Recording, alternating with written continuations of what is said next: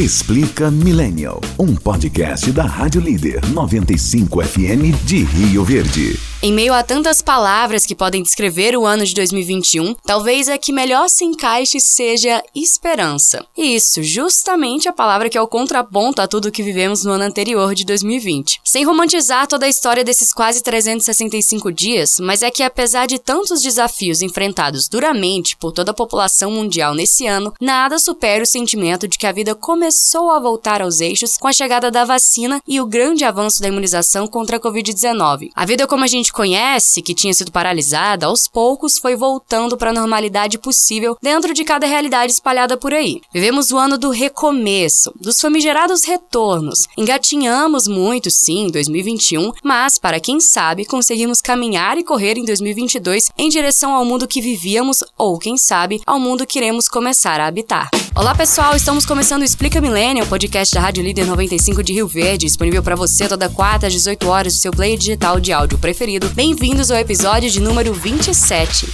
Bem-vindos, ouvintes, pode amigos, ao último episódio da primeira temporada do Explica Millennial e último episódio especial de fim de ano. No episódio passado, a gente trouxe os melhores do ano do mundo artístico e nesse EP de hoje, nós vamos lembrar de alguns dos acontecimentos mais emblemáticos desse ano de 2021. Tá, uma pausa. Sobre ser o último episódio da primeira temporada. Sim, a gente vai fazer um breve respiro de recesso também para a mudança de temporada Mas a gente volta com o nosso podcast no ano que vem, no dia 19 de janeiro. Então, você já pode marcar aí na sua agenda para tentar conter essa ansiedade e se programar para o nosso retorno, tá?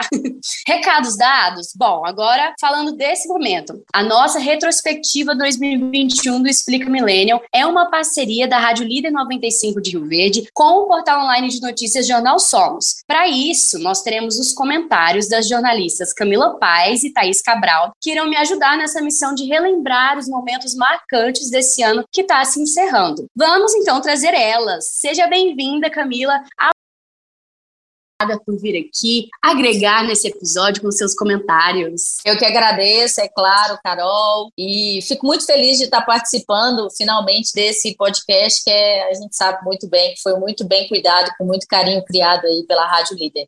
Finalmente, porque Camila, é todos somos todos aqui da mesma equipe, né? Aí ela estava se sentindo o quê? Todo mundo é chamado para participar disso, menos eu. quase isso, quase isso. e a outra pessoa que também estava quase se sentindo assim, todo mundo vai entrar menos eu, é a Thaís. Bem-vinda, Thaís. Obrigada por participar aqui do Explica Milênio. Obrigada, Carol, pelo convite, viu? Tô feliz. Apesar que acabei de chegar, né? Não faz muito tempo, mas eu tô participando. Então, tô na frente da Camila, né?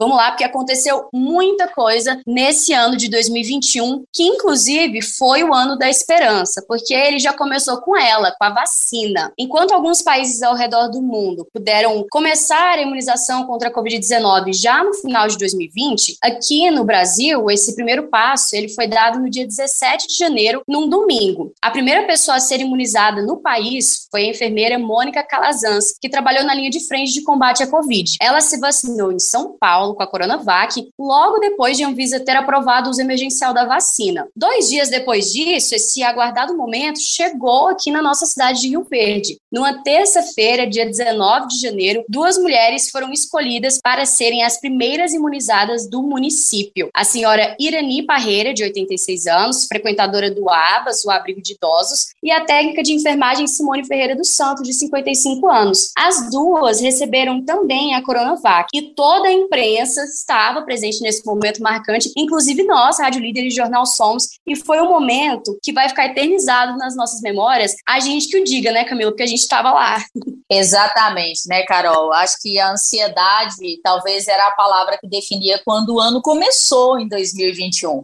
A gente viu as primeiras vacinas sendo aplicadas em outros países, a gente ouvia falar sobre supostas ações que poderiam acontecer através do nosso governo federal. Houve muita briga de poder entre os níveis, tanto do governo federal, estadual e municipal. Muita gente querendo fazer, mas poucas regras, até porque a gente não tinha referência antes disso, né? E realmente o ano começou com muita ansiedade, a felicidade veio, né, com essas primeiras vacinas, ainda carregada de apreensão, porque não se sabia exatamente quem seriam os primeiros, como seria a sequência. E eu acho que o, o item que mais fez diferença, acima de tudo, foi as quantidades. Quando a gente falava sobre o número de vacinas que estavam sendo negociadas pelo governo federal, que deveria ser aquele que tomaria a frente da vacinação pela gente, até porque é ele o responsável pela saúde de cada cidadão brasileiro, a gente via números muito baixos se comparado ao que a gente tem de número de população. Então, quando a gente via esses números, vinha muita ansiedade, vinha muita apreensão, vinha muito nervosismo carregado e aquela situação de estamos vivendo em um momento que tem milhares de mortos e não ouvimos falar quando é que a gente vai ter ou estar realmente prevenidos, né? E eu acho que isso também acabou sendo carregado até no nosso município. Eu queria até lembrar muito bem que quando a vacinação começou, foi muita felicidade, foi muita comemoração, mas ela durou pouco tempo nesse ar de comemoração. A gente começou a vacinar em fevereiro, vivemos o mês de março sempre comemorando, comemorando. Em abril, acabou vacina, exatamente pela falta de organização estratégica e logística, né, dessas etapas a serem cumpridas para que as doses chegassem a todos os lugares. Então, abril a gente chegou a suspender a vacinação uma vez por conta de não ter doses para realizar a ação. Depois a gente voltou a ter esse momento em de novo, voltamos aos questionamentos, a falta de organização que vinha sendo realizada. Agosto a gente abriu o semestre achando que teríamos mais liberdades, que teríamos mudanças, que teríamos flexibilizações, e o que aconteceu foi mais regramentos, mais normativas e vacina faltando. Então, acho que o, o, o item que a gente encerra esse ano é tendo um pouco mais, né, se a gente for olhar nesse aspecto todo contextual de 2021, é tendo um pouco mais, sim, de esperança, como você falou no comecinho, mas ainda temos muitos questionamentos sobre as novas regras que surgem, mas com a felicidade né? Hoje, por exemplo, no dia que a gente está gravando esse podcast, nós alcançamos 90% da população rioverdense já com a primeira dose garantida. Isso tem que ser comemorado sim, a gente não vai deixar de lado as comemorações, mas temos também que continuar cobrando para que a gente continue tendo tendências, queda, controle, melhorias e, quem sabe, um retorno para essa normalidade tão desejada. E foi um vai e volta também, né, Camila, muito grande da vacinação. Os métodos, eles mudaram, né? Primeiro a gente fazia por drive-thru, aí depois depois foram para os postinhos de saúde, né, para as clínicas da família, e a gente foi aprendendo a fazer a vacinação enquanto ela ia acontecendo. Acho que dá para dizer que esse ano foi o ano da vacina. Foi o ano da vacina, foi o ano, inclusive, acho que foi um ano importante diante disso, até para a gente reconhecer todo o esquema vacinal. A gente fala muito de Covid porque é o momento que a gente vive. Estamos agora mudando um pouco o assunto para influenza, infelizmente, mas acaba que a gente é, está revisando todas as campanhas estamos revendo essa importância. É, é, muito importante a gente até falar no momento histórico. A gente tem, por exemplo, os meus pais de uma geração que não confiava na vacina, né, no seu, na sua infância, na sua juventude. E depois eles viram a importância da vacina, levou eu, os meus irmãos, a minha geração para os postos de vacina. Mas a gente tem, por exemplo, essas gerações mais novas que não vivenciaram nada parecido com o que a Covid trouxe e que não confiam nessa vacina, né? Então, a ciência também ganhou muitos aspectos nisso. E esse negócio de ter vivido ao mesmo tempo, aprendendo e recebendo novas regras o tempo todo, ainda gera muita desconfiança. Mas, acima de tudo, acho que a gente tem que levar em consideração o nosso conhecimento, a nossa ciência, a capacidade dos nossos pesquisadores e daqueles que estão à frente pela capacidade de conhecimento desenvolvido por eles para realmente tomar essas decisões. Ficamos aprendendo, né? Como você citou aí, drive-thru, senha, tudo na tentativa de se adequar a logística que devia ter vindo de cima para baixo, mais organizada, não veio, e na hora do vamos ver, tinha que atender a comunidade, tinha que atender a população e tinha que gerar os resultados que a gente tem hoje com mais rapidez. E por conta disso, a gente tem que até aproveitar e lembrar mais uma vez que os municípios foram vencedores, foram vitoriosos nesse sentido, porque eles fizeram coisas que eles nunca tinham feito anteriormente, já que tudo vinha dentro de um controle e campanhas pré-organizadas a nível nacional.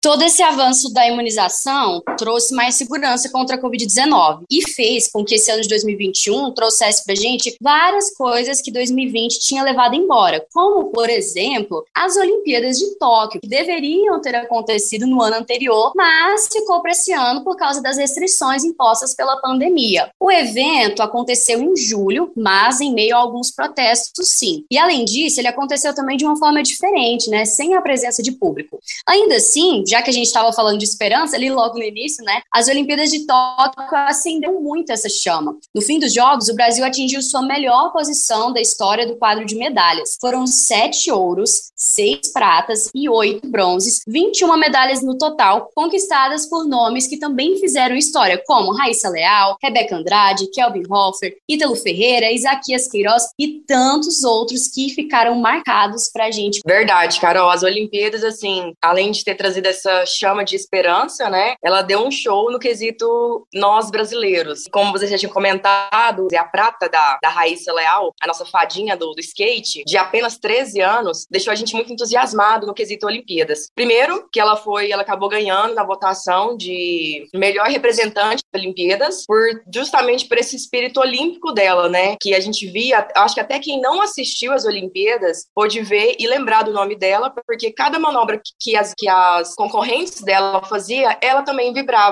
Então, esse, esse sentimento de esporte estava muito presente nela. E a gente fica feliz de ter uma representante com 13 anos de idade representando tão bem o nosso país e passando essa alegria, essa energia. Ela até fez dancinhas com as outras concorrentes, abraçou a que foi em primeiro lugar, que ganhou ouro, né? E o prêmio que eu fiquei mais assim achando inédito que o prêmio dela que ela distribuiu para uma ONG para ajudar outras 150 crianças e adolescentes no esporte. Então isso é muito legal. O outro nome também que chamou muita atenção da gente que a gente acaba lembrando foi o da Rebeca Andrade, de 22 anos, que acabou sendo histórico justamente porque ela ganhou duas medalhas, uma de uma de ouro no salto e uma de prata. Então é a primeira vez que uma brasileira consegue ganhar duas medalhas na mesma competição. E também ela apresentou com a música orquestrada, né, do baile de favela. Então isso ficou assim marcado literalmente para nós brasileiros. E sem contar que é também um exemplo de recuperação, porque ela teve um rompimento no joelho e mesmo assim foi lá e conseguiu duas medalhas para nós, né? Outro nome também assim que foi bem, não chegou a ganhar medalha, mas poderia ter ganhado, porque ele foi em quarto lugar, foi o Dalan Romani, no, no arremesso de peso. Ele ficou conhecido por conta da, das brincadeiras que ele faz com a filha, né, o sinalzinho lá com a mão para a filha dele, e também por, nas redes sociais ele acabou ganhando o apelido de o Senhor Incrível, por parecer a forma física do personagem de desenho, né? E o que mais me chamou atenção na história dele foi justamente por ele não ter conseguido treinar muito, vamos falar assim, profissionalmente no esporte antes das Olimpíadas. Por ele conseguir treinar né, durante a quarentena em um lote baldio, totalmente improvisado. E assim, acaba que chama muita atenção por ele não ter conquistado as medalhas, mas ele acabou ficando em quarto lugar. Então, uma pessoa que quase não conseguiu treinar profissionalmente, chegar nas Olimpíadas, tá competindo com o mundo inteiro e ficar em quarto lugar, é para mim era medalha de ouro todo jeito, sabe? Então, isso foi muito gratificante ver que os brasileiros, mesmo sem condições, conseguiram. Os brasileiros deram um show no pódio fora dele, né? Foi muito legal. As Olimpíadas foram muito marcantes mesmo. E acho que principalmente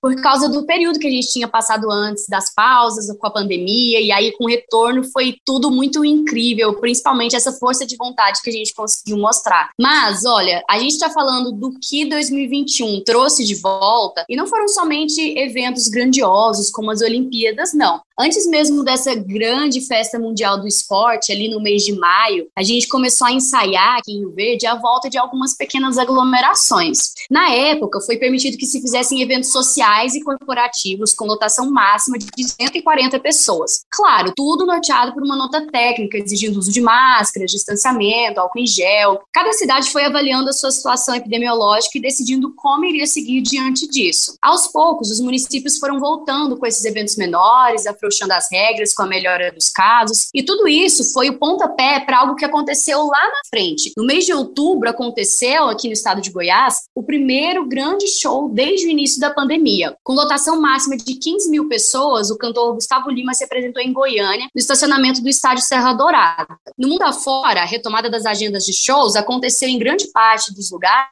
em meados de maio. Em outros cantos do Brasil, em São Paulo, por exemplo, os shows em pé e baladas voltaram em 1 de novembro novembro. Mas olha, foi uma coisa que a gente pensou que talvez demorasse até mais do que isso para voltar a acontecer. Exatamente, viu, o, o, Carol? E assim, acho que a palavra que melhor define os eventos culturais e esportivos é a controvérsia. Todas as vezes que se falava de realizar qualquer item sobre isso, até mesmo antes de começar as flexibilizações, quando a gente fala, por exemplo, sobre as lives, já se tinha muita controvérsia. Havia um policiamento por todos aqueles que acompanham, pelo público, pela comunidade, pela sociedade, que se sentia é, controlada, punida até certo ponto pela pandemia e pelos regramentos que vinham acompanhando, principalmente no sentido econômico. E aí, quando vinha qualquer ação cultural, aquilo era extremamente apedrejado, criticado. E aí, diante da tentativa de equilíbrio que sempre foi tentado ser feito nas gestões entre as regras e também entre aquilo que seria realizado, atendendo quem precisava, é, sempre ficava um, um malabarismo, né? Era um ponto de equilíbrio entre atender até certo ponto, mas continuar cuidando e mantendo os controles. Diante disso, sempre foi falado sobre as oportunidades para, os, para a área cultural, para todos os artistas, e aí a gente está falando de tudo mesmo: teatro, cinema, dança, música e os esportistas também, né? Na, na, no item passado você estava falando sobre os atletas, eles também entram aqui dentro desses processos. E aí eu, eu queria até aproveitar e citar em especial o reflexo desses controles normativas e a falta de incentivo que já vinha acompanhando o governo assim que ele assumiu. A gente tem esse reflexo principalmente porque se a gente pensa, por exemplo, na Lei Rouanet, quando o governo federal assumiu essa atual gestão, eles tiveram literalmente uma campanha contra essa lei a ponto de ela quase largar de existir. Existe hoje novas regras, um novo decreto, uma nova portaria sobre essa lei que já existe há décadas e que agora nesse semestre ela começa completamente diferente para finalizar esse ano. Isso porque ela ficou suspensa durante o período de pandemia.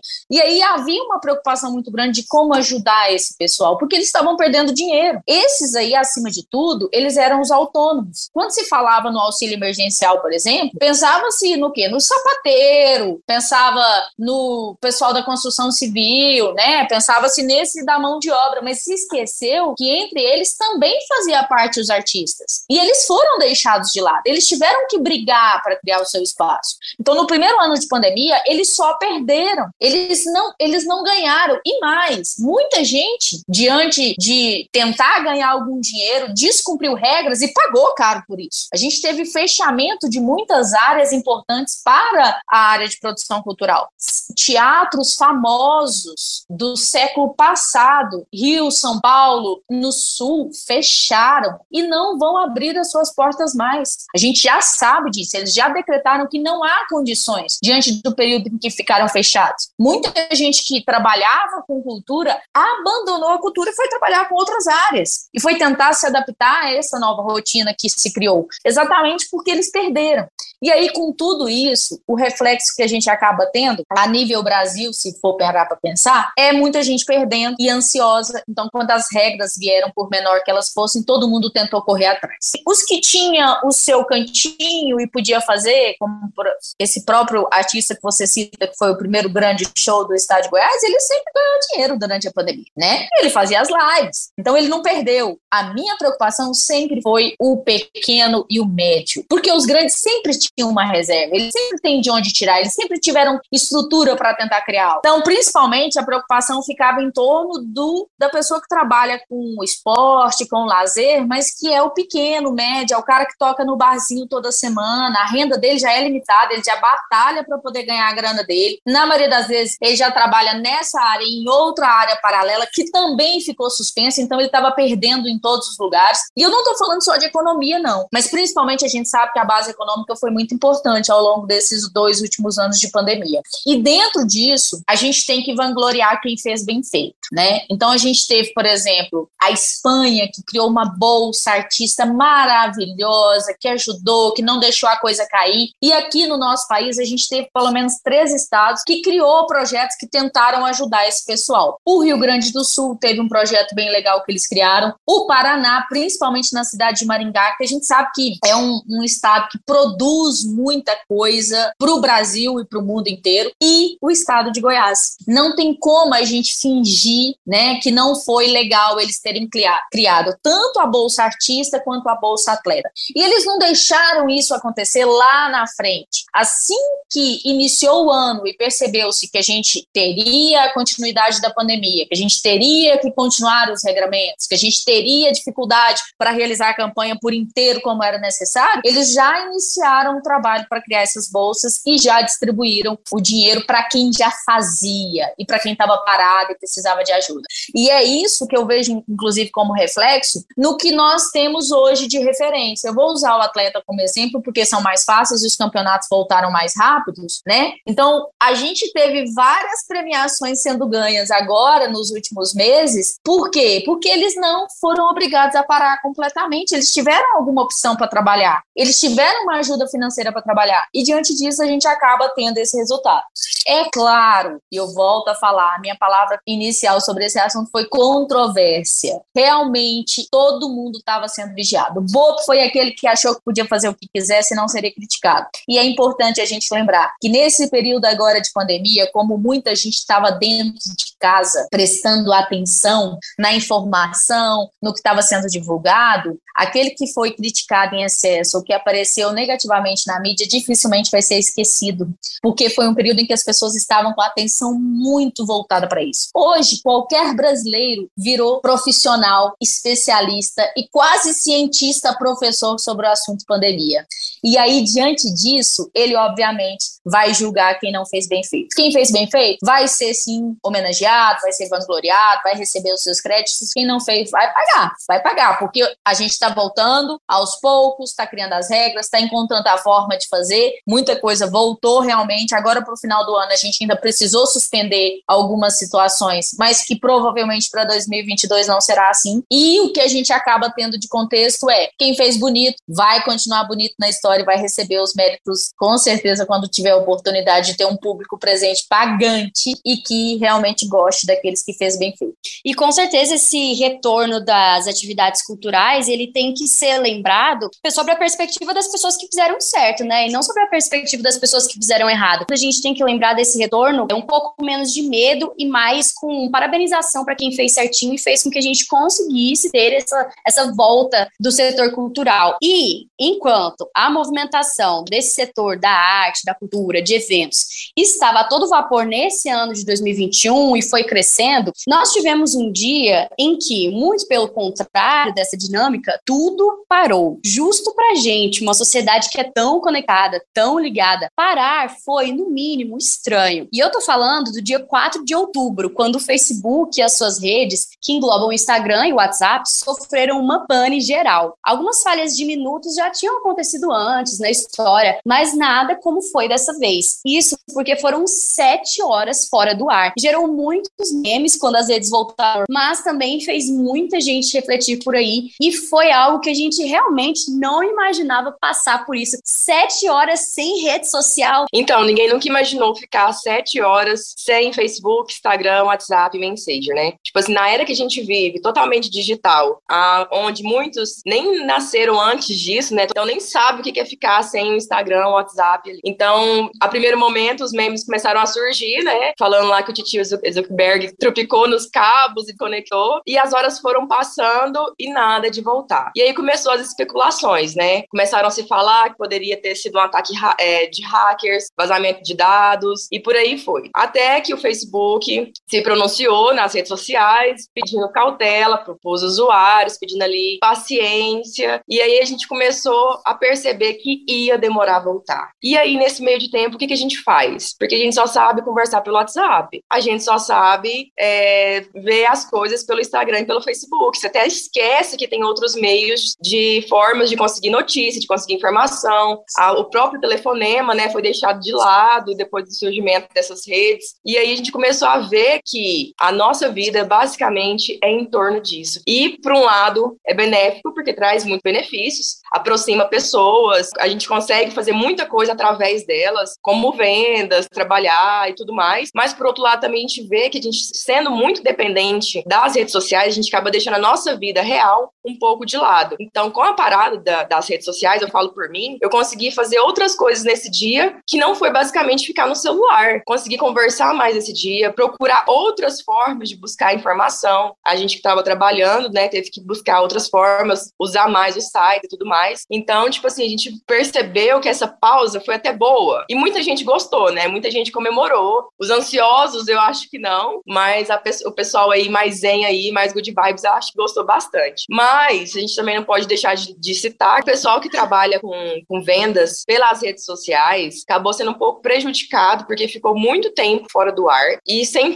sem previsão de volta. Então isso acabou dificultando muitas pessoas e eu até andei lendo que algumas pessoas já entraram com processo contra as redes sociais em relação a essa pane que teve. E sem falar também que o Facebook acabou tendo algumas quedas nas bolsa, na bolsa de valores em relação a essa parada desse dia, dessa instabilidade. O Facebook se pronunciou dizendo que foi é, um erro no servidor, né? Teve ali um, um, uma falha né, na comunicação do servidor e que basicamente tenha sido isso. Mas, infelizmente, muitas pessoas acabaram sendo prejudicadas, infelizmente, e a gente fica até lamenta por essa, por essa perca, né, dessa venda nesse dia, que a gente sabe que é muito importante. Esses transtornos financeiros que foram causados pela pane nas redes sociais, que foi grande para alguns empreendedores, né, no, no aspecto geral, ele chegou a ser bem pequeno, na verdade, perto de todo o balanço negativo da economia brasileira de 2021. Altas sequenciais na inflação, os preços dos combustíveis, dos alimentos e da energia foram tópicos que a gente ouviu no repeat nesse ano, infelizmente. Manchetes como desemprego é o maior motivo do endividamento de 75% das famílias brasileiras, inflação do Brasil deve fechar o ano mais alta do que a de 83% dos países, e fome avança e atinge 19,1 milhões de brasileiros, estamparam os nossos jornais por muitas vezes em suas mais variadas versões. Diante disso tudo, em uma tentativa de reverter um pouco essas consequências geradas pela crise econômica, mais um grande marco para o Brasil. O fim do Bolsa Família, o programa assistencial que era um clássico do país, e o início do Auxílio Brasil, um novo formato para o benefício voltado aos vulneráveis, à economia brasileira e também a economia global nesse ano de 2021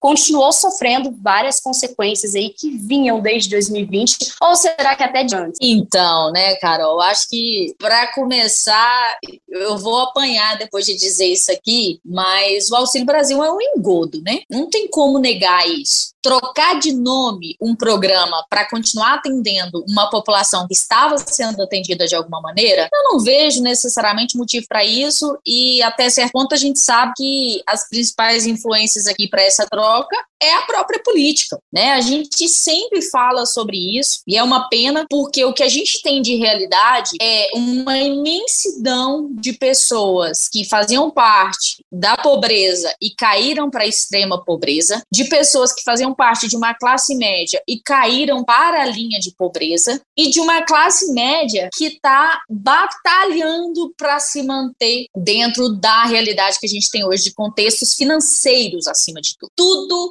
literalmente ficou mais caro em 2021. A gente sabe sim que a pandemia é uma parte disso, ela não está apenas dentro do ano de 2021, ela veio de antes do ano de 2021. Então, tem reflexo dela do momento vivido ao momento anterior, mas a gente também sabe que muito do que a gente vivencia na nossa economia brasileira é reflexo das gestões anteriores e da gestão atual. É uma união, já que a gestão atual, se ela não consegue trabalhar para desfazer as consequências negativas que venham dos, das gestões anteriores, ela além de piorar o contexto que a gente vivencia hoje, ela também vai gerar consequências futuras negativas, o que deixa a gente muito preocupado diante da situação econômica que nós vivenciamos hoje. Hoje, o dinheiro do brasileiro não tem valor. Hoje, você sai de casa com uma remuneração para pagar as suas contas e não alcança. As pessoas não conseguem mais ter apenas um emprego, uma empresa, um investimento e se manter dentro de uma qualidade mínima de vida. A realidade fez com que o brasileiro se tornasse, acima de tudo, um multiprofissional profissional. Mas todo mundo pode isso? Todas as famílias têm condição de desenvolver e de abrir braços como se fosse um polvo? Não, a gente sabe que não. E é disso que a gente tem que falar. Uma, um item que foi se falado muito pouco ao longo desses períodos de pandemia que nós estamos vivendo e que precisa ser repensado é a educação. O ano de 2022 precisa fazer investimentos sinceros na educação, porque só assim a gente vai reverter o que a gente está vindo de crise econômica. E quando eu falo de vindo de crise econômica, sim, tem a ver com anos anteriores. Eu vou citar um exemplo aqui, só uma análise de dados sobre a FGV, já que, infelizmente, a gente não teve censo esses últimos períodos, o IBGE não tem números que possam se trazer de 2019 para cá, a gente talvez vai ter ele em 2022. Até lá, o que a gente pode usar, de repente, é a Fundação Getúlio Vargas, que faz um estudo muito bem elaborado em cima das realidades que a gente tem de outros índices. E aí a gente tem, por exemplo, falando sobre a linha da pobreza, a gente tem em 2019, por exemplo, né, só para se entender, a gente tinha, por exemplo, 23 milhões de pessoas abaixo da linha da pobreza. E agora, em 2020, em outubro, eles soltaram um levantamento para fazer uma análise sobre o que, que a, a pandemia causou. São 27 milhões, quer dizer, são 5 milhões de pessoas a mais que entraram para essa linha de pobreza, que não conseguem pagar suas contas, que não conseguem ter o básico dentro de casa, alimentar, de saúde, de qualidade, de segurança, de educação, que são as linhas que são utilizadas para fazer essa análise dos índices.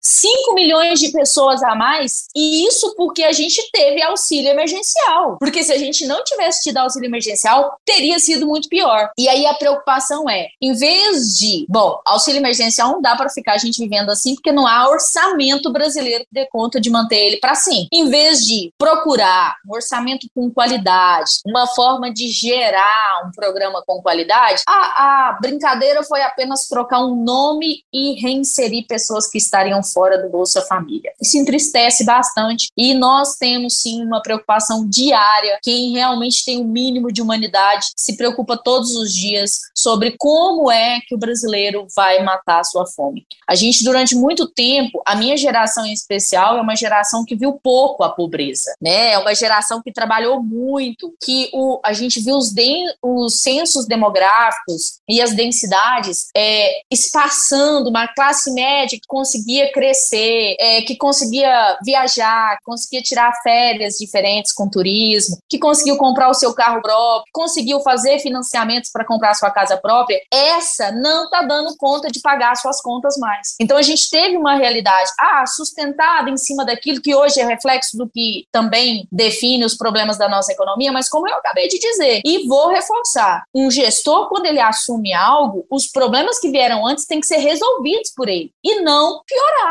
E a gente teve um embate internacional muito grande. O Brasil hoje é visto com maus olhos fora do país por vários países que antes eram parceiros. A gente tem que ter um cuidado muito grande quanto a isso a, a economia internacional ela reflete na nossa economia nacional, que consequentemente vai baixando todos os reflexos para nós. Quem é o grande vilão do ano? Quem foi o grande vilão do ano? Todo mundo sabe. Onde é que doeu no bolso para todo mundo? Combustível, de todas as formas. E quem é o grande vilão pelos preços que a gente paga de combustível hoje? O comércio internacional. Ah, mas o que, que isso tem a ver com o brasileiro? Se o nosso dinheiro, se o nosso bom e velho real não tem valor valor, não tem valor, porque é isso que tem acontecido. Ele não tem valor nas bolsas. Se ele não tem valor nas bolsas, a gente nunca vai conseguir reverter o que acontece a nível internacional.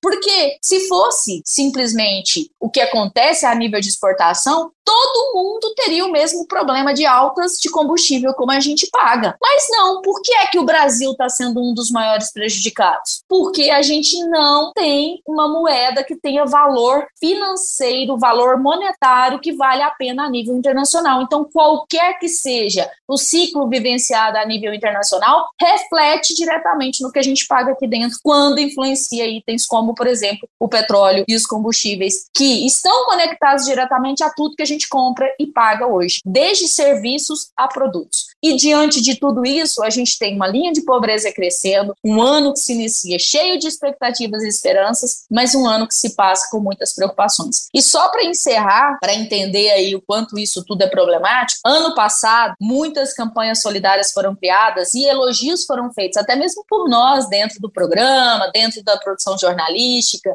porque a gente viu muita gente com, com empatia para com os outros e muitas campanhas foram feitas de de todas as formas, desde o bairrista lá que pôs uma mesa do lado de fora da casa dele e começou a disponibilizar produtos para quem passava fome, até campanhas grandes de empresas, de artistas. A gente viu isso acontecer numa gama jamais vista antes. E a gente elogiou o brasileiro. Nossa, como o brasileiro é empático, é humano, está se preocupando, solidariedade plena. Esse ano você não está vendo isso, porque quem fez ano passado não está tendo condições de realizar isso hoje. Essa, essa, talvez é, esse é o melhor exemplo que a gente tem para poder definir o que é que a crise econômica significou ao longo desse ano, como todas as pessoas pagaram caro para poder viver. Bom, e além da economia, quem também esteve em alerta foi o nosso meio ambiente. Em agosto, a Organização das Nações Unidas, relatório do clima publicado pelo painel intergovernamental sobre mudanças climáticas, como um alerta vermelho para as energias fósseis que destroem o planeta.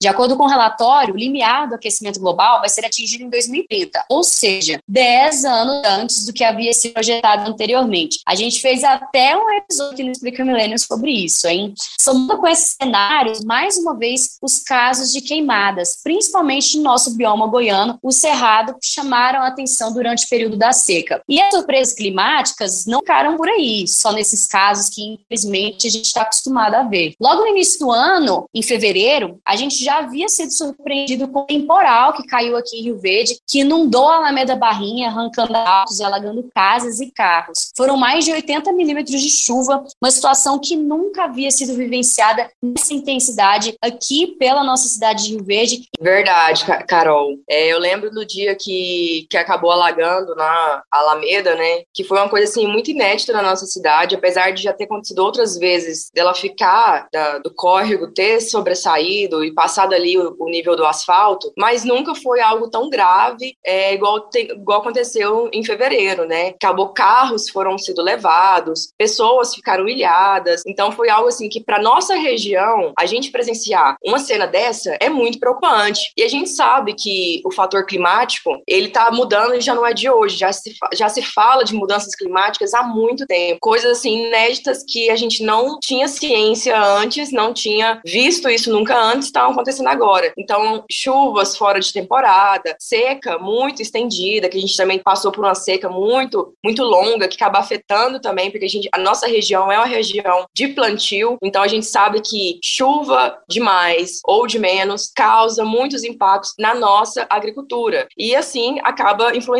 o país inteiro, né? Então essa, essa vamos falar assim, tragédia que aconteceu na Alameda Barrinha tem influência climática, mas a gente também tem que pontuar que acaba tendo também é, a mão humana ali, porque a gente sabe que muitas pessoas fazem o descarte incorreto do lixo, que acaba tampando bueiro, e por aí vai, né? Que a gente nem precisa estar comentando muito sobre isso, que a gente sabe que o brasileiro, ele é muito, muito irregular em relação ao lixo. Então a gente fica muito preocupado com essas mudanças e a gente agora com essa surpresa de menos 10 anos, né, para linear aí o aquecimento global, a gente acaba ficando muito preocupado com as nossas próximas gerações que estão por vir. Como é que vai ser daqui para frente? Como é que a gente vai viver daqui 10 anos? Então, a, essa é uma preocupação assim que eu acho que não é só minha, não é só sua, é de todos nós. E o nosso governo ele tem que começar a, a pensar. A gente já sabe que muitos países já estão já é, pensando em, em, mudanças, já estão fazendo mudanças, né, para que a, que é, é um assim que amenize pelo menos o aquecimento global, né? Mas infelizmente muitas coisas ainda podem ser que aconteçam nesse meio de tempo. Esse tempo fechado que aconteceu, esse clima complicado, apareceu para a gente também em outras ocasiões nesse ano, que foram nas perdas. Em 2021, nós tivemos perdas emblemáticas que irão ficar marcadas, sim, para a história. Começando com a morte da cantora Marília Mendonça em um acidente de avião e do ator e comediante Paulo Gustavo por complicações pela Covid-19. Duas perdas gigantes para os brasileiros. E, infelizmente, ainda houveram mais. Os políticos goianos Maguito Vilela e Iris Rezende, o político paulista Bruno Covas, os atores Tarcísio Meira, Luiz Gustavo e Eva Vilma, o cantor MC Kevin, além do Duque de Edimburgo, Príncipe Philip do Reino Unido e do baterista Charlie Watts do Rolling Stones. Foram outros nomes importantíssimos que, infelizmente, nos deixaram nesse ano e muitos nomes que a gente nunca imaginou que ia perder em 2021. É, e eu vejo que o falecimento destas pessoas que eram referência em suas áreas, seja na música, seja na política, seja nas tradições, país, ou em qualquer que seja a área que você trabalhasse, nas celebridades, né, nos artistas, no teatro, nas novelas, o falecimento de, desse grupo que você citou, que é apenas aqueles que a gente conhece o nome, reflete, na verdade, o número de mortos que a gente teve ao longo desse período tão importante. E, acima de tudo, né,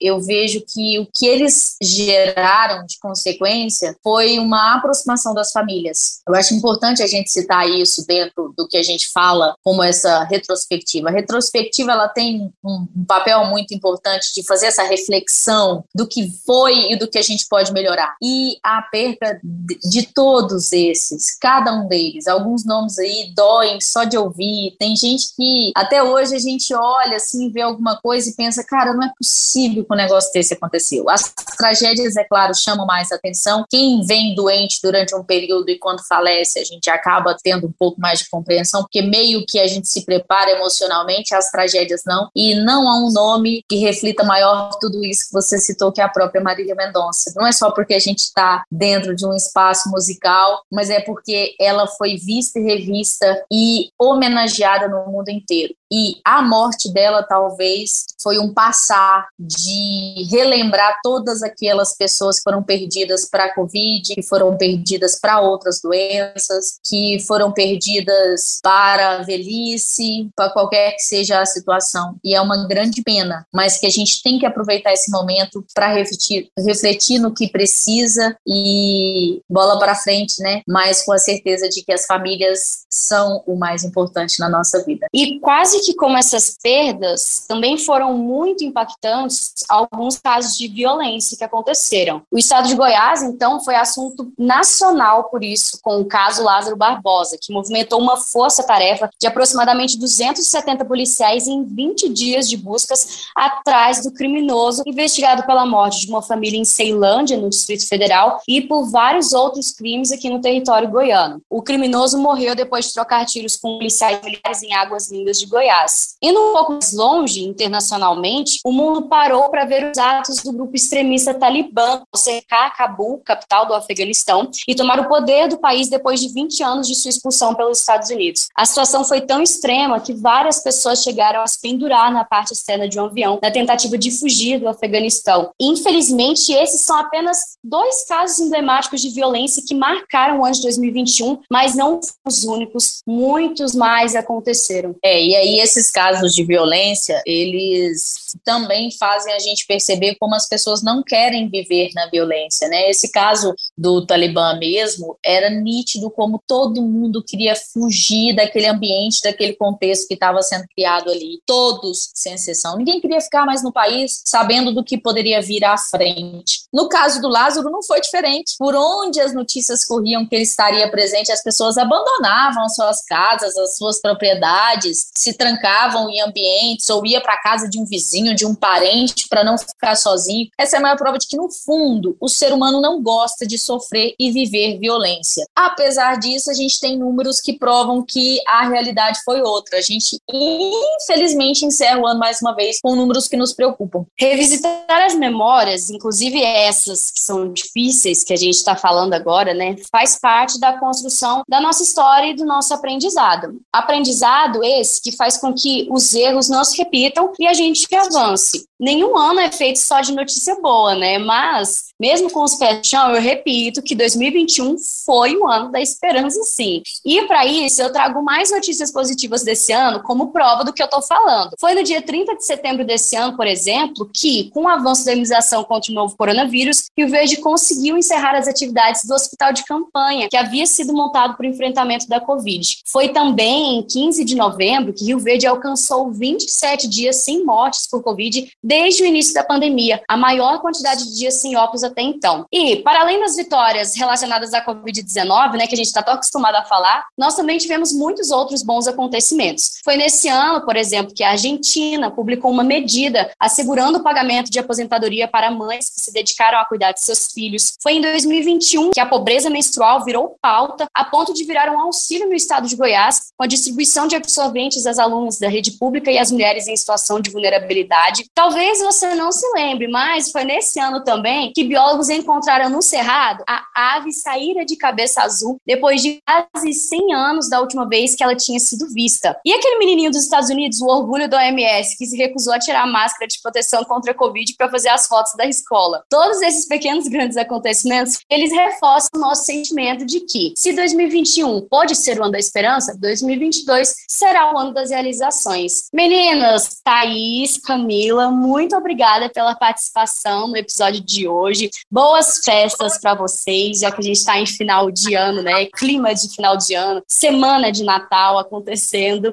Muito obrigada pela participação de vocês. Obrigada, Thaís. Obrigada, Carol. Foi muito bom a gente estar tá relembrando, né, alguns assuntos às vezes não tão agradáveis, mas agora no finalzinho você trouxe muita informação legal, muita informação que a gente fica com o coraçãozinho quente, né, de saber que foi o ano da esperança e que o ano que vem vai ser sim um ano de realizações. Então foi muito bom participar com vocês aqui, tá bom? Até a próxima. E obrigada, Camila, também por agregar aqui com a gente. Eu que agradeço pelo convite, principalmente para encerrar o ano. Eu acho que fazer essa reflexão de tudo que a gente vivenciou esse ano tem que pôr na balança o que é certo, o que é errado, valorizar o que é certo. Acho que acima de tudo é importante a gente valorizar o que é certo, né? O que é errado, não vamos esquecer, mas também não precisamos dar tanto valor a ele não. E atrás do que é certo, seguirmos para esse 2022 com planos, com projetos, com construção do que é bom, do que é novo, com evolução, porque é isso que a gente quer acima de tudo, né? Ser humano quer sempre melhorar, crescer, viver bem, e não é diferente, é claro. Não é porque a gente é jornalista e vive de notícia que a gente só quer ver sangue e morte. Quer deixar claro, né? Muita gente Muito pelo contrário, né? Muito pelo contrário, né, Carol? A gente vive na batalha para encontrar os bons exemplos, as boas histórias, para também trazer bastante esperança. Que 2022 seja um ano pleno para todos nós. Gente, ouvintes do Explica Millennium, olha só, eu falei, né? Esse é o último episódio da temporada, mas ano que vem a gente está de volta. Não fica com saudade, não, tá? Dia 19 de janeiro a gente vai voltar. Já pode marcar aí que a gente vai voltar com novos episódios. Como sempre, toda quarta-feira, às 18 horas, só uma pequena pausinha para todo mundo descansar, para a gente organizar novas ideias e vir com tudo no ano que vem, que vai ser um ano maravilhoso, vai ser um ano de realizações. Você ouviu Explica Com Carol Moraes, um podcast da Rádio Líder 95 FM de Rio Verde.